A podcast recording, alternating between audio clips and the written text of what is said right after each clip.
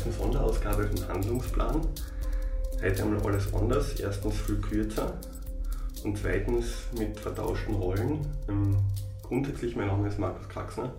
Ich bin Student an der Akademie für Ergotherapie in Klagenfurt und habe als Nebenprojekt eine Podcast-Reihe zu ergotherapeutischen Fachthemen gestartet. Der Podcast heute dient der Bewerbung für den Social Impact Award 2010. Meine Gesprächspartnerin heute ist die Frau Siebert Evelyn. Sie hat einen Bachelorabschluss in internationaler Kommunikation und sie wird, zuerst einmal guten Morgen. Und guten Morgen. Und sie wird praktisch den, den Part des Interviewers sozusagen ab jetzt übernehmen. Ähm, es geht darum, dass mein Diplomarbeitsprojekt im Rahmen der Ausbildung, also unter dem Titelprojekt Sturzprävention, über dieses Medium kurz vorgestellt werden soll. Ähm, möchtest du zu dir selber noch was sagen oder willst du gleich starten? Wie schaut es aus? Also ich würde mich in, diesen, in dieser Runde eher als Gesprächspartner, als als Interviewpartner sehen. Und ähm, ich würde dich im Verlauf dieses Gesprächs einfach bitten, dieses Projekt so vorzustellen ähm, und im Prinzip mir so vorzustellen, da ich jemand bin, der nicht aus dem medizinischen und sozialen Bereich kommt, äh, dass es auch für mich besonders nachvollziehbar ist. Ja, ich werde mich bemühen. Ein bisschen Recherche wurde geleistet und von mir aus können wir starten, wenn du willst. Frag mir was. Ja. Ähm, meine erste Frage ist prinzipiell mal, ähm, was die persönlich dazu bewegt hat, dieses Projekt, also beziehungsweise dieses Diplomarbeitsthema auszuwählen. Okay, also wir haben relativ früh in der Ausbildung Vorlesungen zum medizinischen Fachgebiet der Geriatrie, also den gesundheitlichen Problemen älterer Menschen gehabt und für mich hat sich da recht schnell außerkristallisiert, dass es eine Patientengruppe gibt, auf die völlig vergessen wird und um die sich, ich rede jetzt allerdings immer vom Kärntenbezug, wie das in anderen Bundesländern ist, kann ich nicht so genau sagen, ähm, um die sich praktisch niemand kümmert. Und das sind stürzende Patienten ab einem gewissen Alter, die sich nichts tun. Es ist dann recht kurz auf den Aspekt der Sturzprävention, also der der Vorbeugung von weiteren Stürzen eingegangen wurden.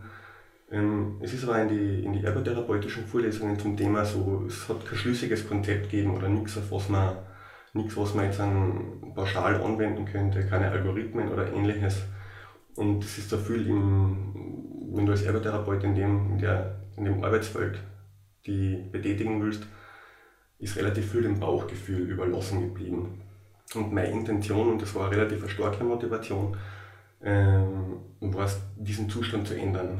Es hat nichts gegeben, was praktisch anwendbar ist oder gut durchstrukturiert ist und literaturmäßig untermauert ist und, das gibt es jetzt. Das heißt, du hast dir dann quasi zum Ziel genommen, da jetzt einen konkreten Handlungsplan für oder ein Handlungsschema für solche Fälle zu entwickeln. Ähm, ich habe ein Assessment, also äh, ein Erhebungsinstrument sozusagen entwickelt oder zusammengestellt. Und das es ermöglicht, meine Stürze können prinzipiell mehrere Faktoren dazu beitragen, dass es zu einem Sturz kommt. Das sind einerseits die Faktoren, die dem Patienten innewohnen, das heißt die intrinsischen Sturzrisikofaktoren und die Faktoren, die durch die Umgebung vorgeben werden, das heißt die extrinsischen Sturzrisikofaktoren. Und ich habe mir praktisch das Beste beider Welten genommen und habe das äh, so in ein Konzept verpackt, dass man zu einem Klienten oder einer Klientin hinfahren kann, äh, das ganze Schema durchgehen kann, das stellt sicher, dass man nichts vergisst und danach ist man in der Lage, als Ergotherapeut qualifizierte Empfehlungen vorwiegend im Bereich der Wohnraumadaption oder Veränderung des Wohnraums abzugeben, um das Sturzrisiko zu senken. So kurz zusammengefasst, würde ich mal sagen. Also wenn ich das jetzt zum Beispiel auf meinen Großvater übertragen würde, der ähm, alleine in einem Einfamilienhaus wohnt und noch relativ ähm, selbstständig unterwegs ist, ähm, der vor kurzem auch einen Sturz gehabt hat in der Küche, also durch einen Schwächeanfall ist er umgekippt und mit dem Kopf gegen die, ähm, also gegen die Backrohrtür quasi hineingefallen. Mhm. Ähm, hat sich Gott sei Dank nur leichte Kopfverletzungen dabei zugezogen, war dann ein paar Tage im Krankenhaus und ist dann wieder entlassen worden. Ja, natürlich, ja, ohne natürlich weitere Empfehlungen oder ähm, Handlungspläne sozusagen. Was würdest du meinem Großvater oder was hättest du meinem Großvater in dem Fall dann ähm, empfohlen? Das kann man nicht so genau sagen. Ich kann nur sagen, was ich gemacht hätte. Mhm. Es gibt dort prinzipiell zwei Möglichkeiten. So wie ich es für die Diplomarbeit durchgeführt habe, ist, ich wäre hingefahren, hätte mit deinem Großvater ein paar Testungen gemacht, die auf Gleichgewichtsbalancefähigkeit und die Fähigkeit zur Lokomotion, also zur Fortbewegung in verschiedenen Situationen, ähm, angefangen vom Aufstehen aus dem Bett bis Bücken, Gehen, Hinsetzen, Aufstehen. Ähm, hätte diese Testungen durchgeführt. Dann hätte ich mir sämtliche Bereiche der Wohnung angeschaut in Bezug auf Gefahrenquellen und Ergonomie. Das geht vom Schlafzimmer bis zum Klo, Stiegen, alles Mögliche. Und äh, hätte zusätzlich noch eine Krankheitsanamnese erhoben, wo weil gewisse Krankheiten auch Risikofaktoren darstellen. Ähm, und dann hätte ich auf der Basis dessen hm, Empfehlungen abgeben für die Adaptierung der Wohnumgebung. Das heißt, die klassischen Sachen, die also im allgemeinen Wissen relativ gut verankert sind, sind Entfernen von Teppichen, Entfernen von Türschwellen. Ein ganz wichtiger Punkt, der oft vernachlässigt wird, ist die Beleuchtung. Das reicht von Bewegungsmelder über Energiesparlampen, über ständige Erreichbarkeit von einem Licht, Aufbewahrung von Sehbehelfen, Lagerung von Alltagsgegenständen in der Küche, Anpassung von Sitzhöhen und Höhe von Tischen. Ähm, dass das alles praktisch in, einem ergonomisch, in einer ergonomisch optimalen Weise äh, abgestimmt ist. Weitere Punkte waren auch zum Beispiel Heizung und Morgentemperatur, weil es in der Früh für ältere Leute oft ein bisschen schwieriger ist, in die Gänge zu kommen oder sich flüssig zu bewegen, wenn die Wohnung noch kalt ist. Man kann das halt nicht auf Basis einer Ferndiagnose erstellen. Die, das Erheben von dem Assessment dauert ungefähr eine Stunde pro Patient, mit ein bisschen Übung vielleicht ein bisschen weniger und das Ausarbeiten von Empfehlungen dann nochmal eine Stunde. Das wäre so die erste Variante. Die Idealform von dem Ganzen wäre, dass man das auch macht, dass man dann aber in Zusammenarbeit mit dem Patienten sich darum kümmert, dass diese Maßnahmen tatsächlich umgesetzt werden, weil das oft einmal äh, ein Problem ist, das können wir vielleicht später noch kurz zurückkommen, da habe ich noch ein paar Zahlen, damit man nicht ganz ohne das auskommt. Äh, und dass man dann vielleicht noch im Rahmen von, wenn man zehn Einheiten Ergotherapie verordnet kriegt, dass man fünf Einheiten dann dafür verwendet, im Sinn von einem Alltagstraining oder Alltagsbewältigungs- oder Realitätsorientierungstraining mit den neuen Gegebenheiten in der Wohnung zurechtzukommen, sei es beim Kochen, beim Waschen, beim Anziehen, bei den Haushalten. Das wäre so für mich die Idealvariante, weil das sicherstellt, dass der Patient die neuen Sachen nicht nur hat und die Umgebung nicht nur neu ist, sondern dass der damit, der oder die damit auch gut zurechtkommt. Das klingt für mich eigentlich im Großen und Ganzen nach relativ kleinen Veränderungen, die aber eine große Wirkung ähm, erzeugen. Weil im ersten Moment, also wie du mir davon erzählt hast, habe ich mir eigentlich vorgestellt, dass diese Wohnraumadaption relativ kostspielig sein könnte. Aber so wie du das jetzt geschildert hast, kommt mir das vor, dass das sehr kleine, effektive Veränderungen sind. Das kommt auch darauf an. Es hängt im Wesentlichen davon ab, ob Handwerker involviert sind oder nicht. Also zum Beispiel Haltegriffe zu montieren im, im Badezimmer oder ein Badewannensitzbrett zu organisieren, ist nicht das Problem. Was dann schon teurer werden kann, ist, wenn ein Tischler anrücken muss, um die 3 cm hohen Türschwellen zu entfernen. Was aber ein klassischer Sturzursache ist, da hat es bei den Leuten von dem Projekt äh, am meisten Widerstände geben, weil das halt einfach äh, Umbau, Staub, Dreck, Handwerker, fremde Personen und Geld, weil das kostet. Also es hängt davon ab, man kann mit wenig finanziellem Aufwand auch schon einiges erreichen. Mhm. Vielleicht nochmal kurz auf die Patienten zurückzugehen. Was sind das genau für Patienten, die du da jetzt beobachtet hast? Also was ich, ich erzähle jetzt zuerst ganz kurz was allgemein zur Sturzhäufigkeit, damit man ein bisschen eine Ahnung von der von der Dimension des Problems kriegt. Die Zahlen in der, Literatur sind unterschiedlich. Prinzipiell kann man davon ausgehen, dass jede Person über, also dass 30 bis 40 Prozent aller Personen über 65 einmal pro Jahr stürzen. Und das nicht automatisch schlimme Folgen haben, aber abhängig von der Literatur zwischen 2,5 und 9 Prozent ziehen sich eine Fraktur zu und das ist eine schwerliegende Folge von einem Sturz. Das heißt, äh, ich berufe jetzt auf die Freizeitunfallstatistik des Kuratoriums für Verkehrssicherheit 2007 und 2008. 2007 hat es bei den über 60-Jährigen gemischtgeschlechtlich 97.300 Stürze ergeben, Männer, Frauen 4 zu 1. Das heißt, wenn man mit einem Mittel von einer 5%igen Frakturrate rechnet, sind es 4.865 Frakturen und 2008 waren es 101.600 Stürze, Männer, Frauen 2 zu 1, beim Mittel von 2.540 Frakturen bei 5% Frakturrate. Das ist eigentlich eine ganze Menge. In Kärnten war das so im 2008er Jahr, dass es 900 Fälle von Schenkelhalsfrakturen gegeben hat. Bei Personen über 65 äh, die Gesamtfolgekosten ohne Reha, also nur die Krankenhausversorgung von fast 10 Millionen Euro nach sich gezogen haben in Kärnten.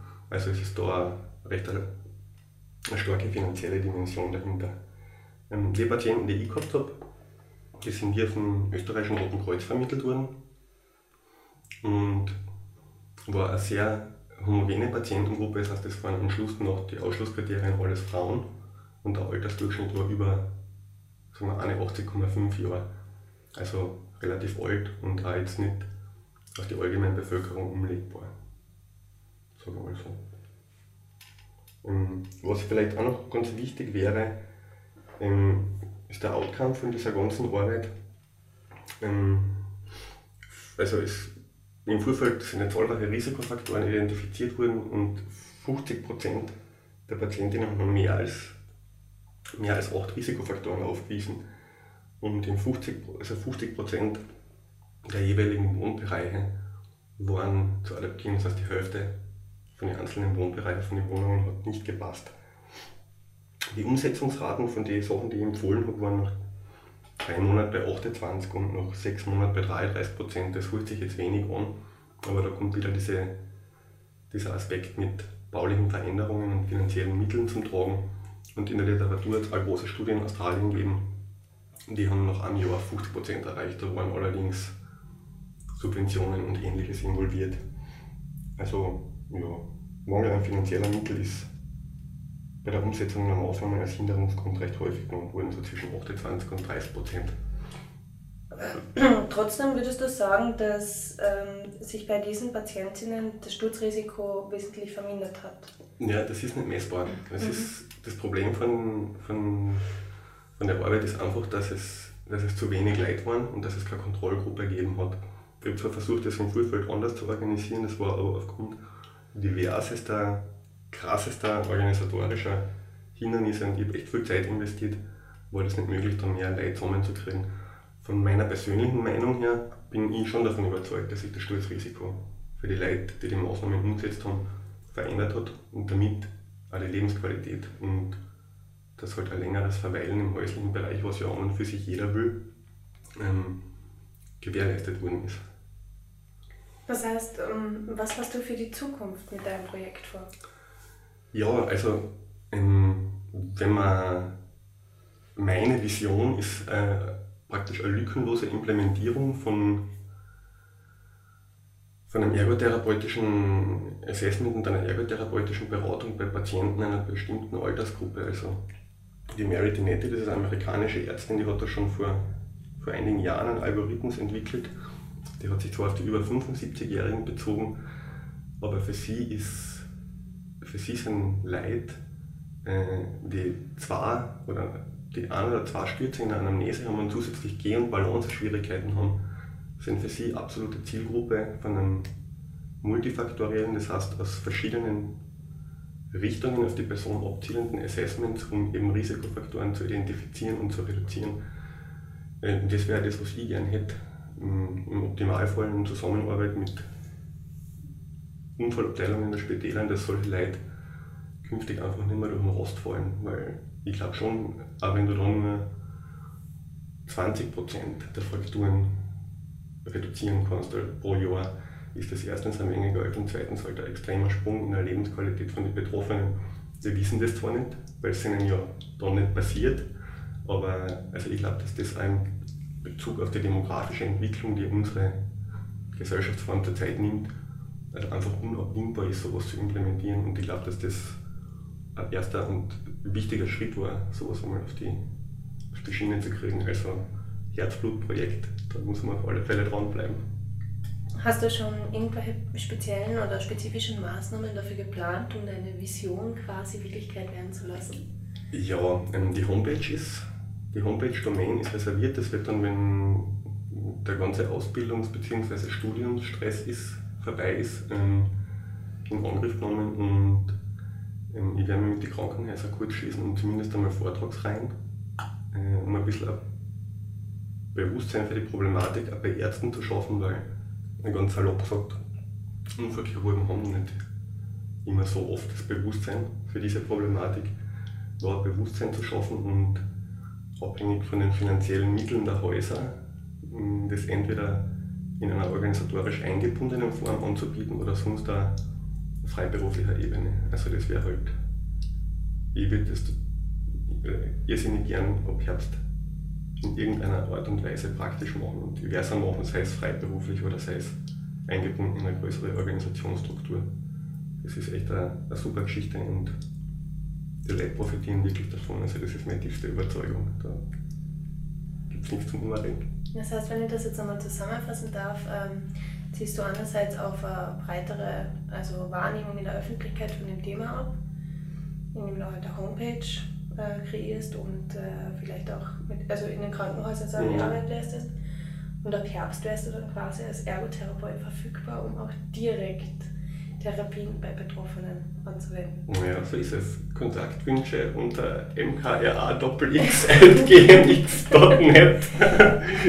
Ab Herbst geht es in die Freiberuflichkeit und ich denke mal, nur mit ganz kurz Druck aufs Vortragsthema, ich denke mal, dass man da äh, in Gemeinden mit Vorträgen bewusstseinsbildungsmäßig relativ viel erreichen kann, weil das sind ja dann auch oft die Angehörigen, die sagen, schau mal, da gibt es das und das machen wir jetzt mal und das schauen wir uns einmal an. Also ich glaube wirklich, dass was geht und ja, alles mit finanzieller Unterstützung für Projektkonzeption im Sinne von einem Preis ist natürlich, ja, natürlich eine super Geschichte. Und deshalb sitzen wir heute da. Mhm, das sollte dann die Jury von Social Impact Award dann hoffentlich motivieren. Gut, Markus, dann wünsche ich dir natürlich ganz viel Erfolg bei deinem Projekt. Und ich bleibe da sicher dran, beziehungsweise du wirst uns ja am Laufenden halten mit deinen Podcasts. Okay, ich sage danke fürs Gespräch. Ich hoffe, es war nicht so lang, es hat Spaß gemacht beim Zuhören und ein Überblick über die, über die Thematik ist gegeben. Es ist wirklich ein faszinierendes Thema und es ist vor allem ein Bereich, wo man nachweislich wirklich was bewegen kann und das ist definitiv eines meiner Ziele. Dankeschön. Danke dir.